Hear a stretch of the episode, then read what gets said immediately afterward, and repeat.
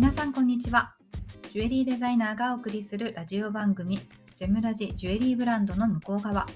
この番組は私杉村萌実が商品のその先にあるものづくりの背景やアイデンティティをシェアしていく番組です。え今日はですね同業からの評価はお客様の評価よりも重要なのではないかというような内容のお話をしていこうかなと思っております。あのこれはですね私自身が常日頃気をつけていることでもあるんですけれどもあの、まあ、先にあの誤解のないように言っておくとお客様の評価というのはめちゃくちゃ大事です。これはもうあの言うまでもなく大前提なんですけれどもではなぜ同業の評価というのがより重要かと考えているかというと結論から言ってしまえば今はですね、え、これがお客様にも回り回って伝わるからですね。であのやっぱりその10年前くらいは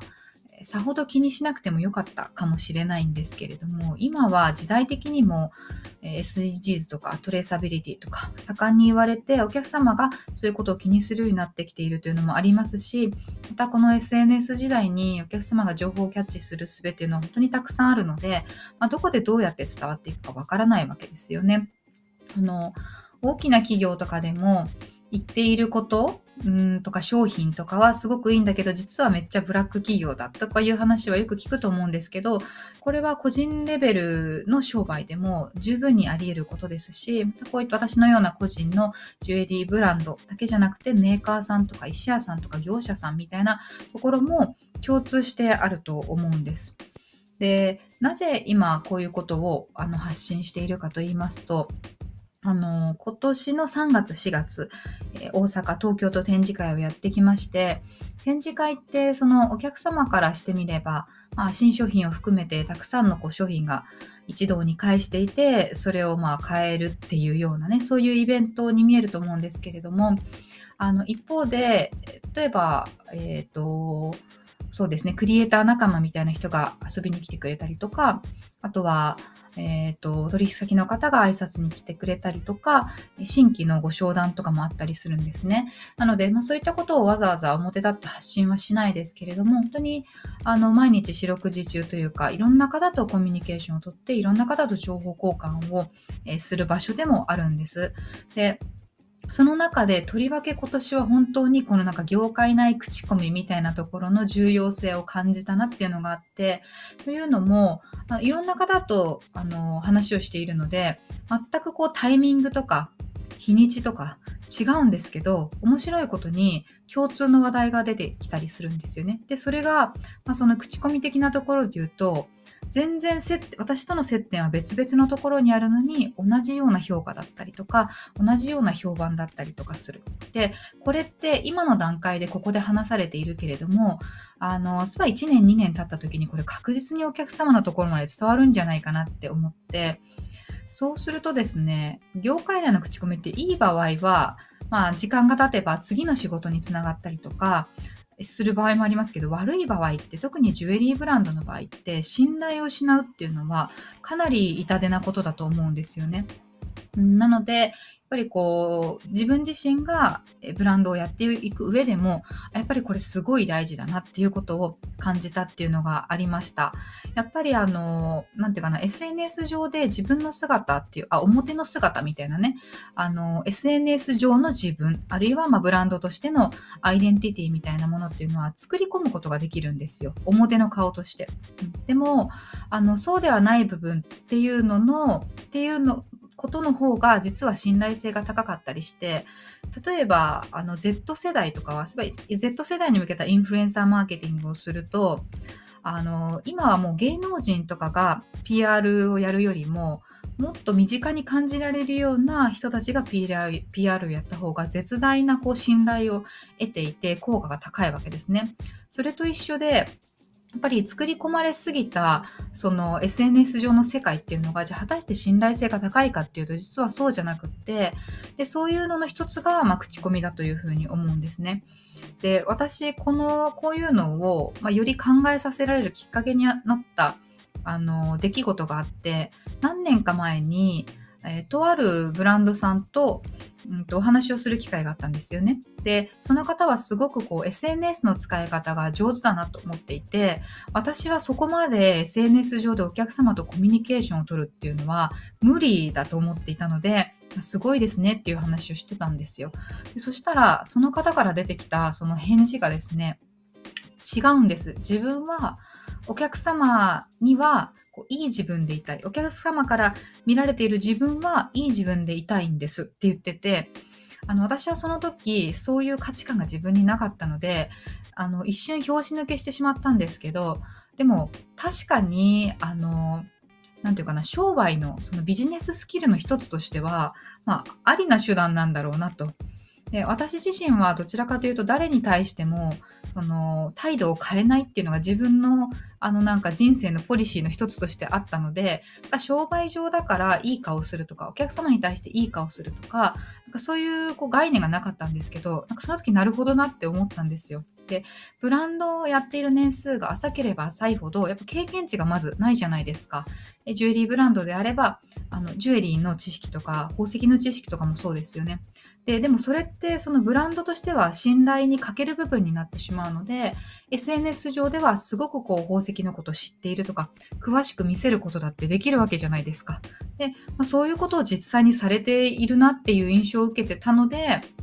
あなるほどなって勉強になったしまたその方が私には素直にあのそれを伝えてくれてるっていうのがまたなんか面白いなって思ったんですよね。で今はもうあの文人思考という考えがありますよね。あの文人の文って分かれるという字で文人というんですけれども要はなんかその多重人格とか人の性格の表裏があるとかじゃなくて人はコミュニティによって人格や性格を使い分けるのが当たり前だから私であればママとしての顔があるし仕事の萌み杉村というブランドを背負っている自分の顔があるし基本的にはあのね、使い分けをするのが当たり前。で、そういうふうに考えた時に、まあ、SNS 上で自分を作るっていうのは、あのブランドをやってるかやってないかとか個人だかなんだとか関係なくますます当たり前になってくるというふうには思うんですよ。ただそれをジュエリーブランドとしてやった時にはやっぱりそこのコミュニケーションがブランド対お客様になるわけなので、お客様との距離が近ければ近いほど、えー、そのギャップが大きかった場合、つまりお客様からの評価と、えー、同業者からの評価のギャップが大きかった場合にですね、それが回り回ってお客様に伝わった時に、自分はそのつもりはなくても、結果的にお客様を裏切ってしまっていることになった場合は、やっぱり失うものはすごい大きいんじゃないかなって思うんですよ。で、こういうのって時間が経たないとわからないんですよ。なので多分私も最近より実感するようになったと思うんですけどそれは、えー、っとその口コミがこう広がっていくのに時間がかかるっていうのもあるし自分自身のコネクションというかつながりっていうのが増えてきたから分かるっていうことだと思うんですよね。であのそう例えばどういうことがあるかというとジュエリーブランドさんであればあの表向き自分で作っているように見せて実はほとんど外注している。だからお客様はこの人本人が、えー、1から10の工程全てを丁寧に丁寧に作ってくれてるから価値があってこの値段なんだって思っていて実はあのほとんどの工程外注してたってなったらショックじゃないですか。あとは石屋さんとかあるいは石を使ったジュエリーをやってる方たちとかだと海外に直接出向いて、え一つ一つ丁寧に自分で選んでますって言ってるブランドとかも結構あると思うんですけど実は1回だけ行ったことがあるあるいは数回行ったことがあるだけみたいな感じでえー、っていうこともありますし、なんかオリジナルですみたいなことを歌っていても、実はメーカーが作ったデザインに違う石入れてるだけだったりとか、まあ、模倣だったりとかっていうこともありますし、この表立って作っている部分にどれだけ信頼性があるんだろうかっていうことを疑ってしまうような、えー、やり方をしてるなっていうのはすごく見るなと思うんですよ。であの会社であればね会社という盾があると思うんですけど個人のブランドでとりわけこれから副業とか、まあ、普段普通に、えー、週5で仕事をしていても週末企業みたいな感じでやる方とかもっともっと増えてくると思うんですよね。でそうなった時にあのー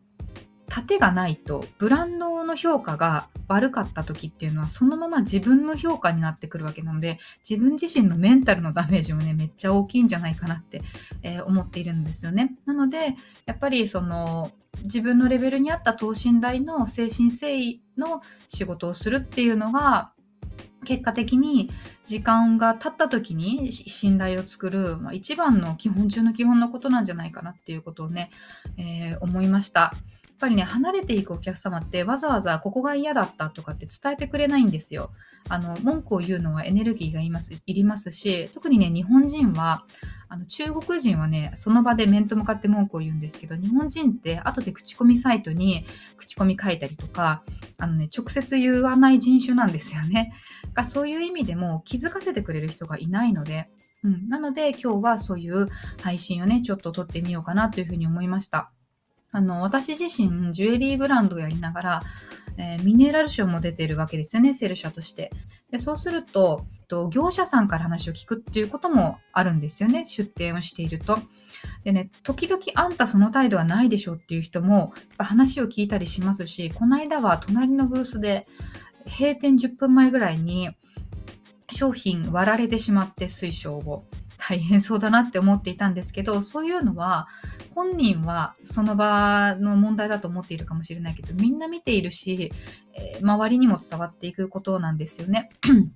なのであのそういうことも考えると特に、えー、そうですねあのブランドを始めてまだ、えー、1年2年3年4年みたいなまだまだ若いブランドさんみたいな感じだとあのこれから先につながっていくことだと思うのでぱりあの若者が次の時代を作っていくと思うので、そうそう、この間の展示会で聞いた話の中の一つに、えー、ジュエリー業界のね、重鎮のパワハラ発言の話を聞いたんですけど、もうおじさんしっかりしてくれよって思うんですけど、やっぱそういう人たちが、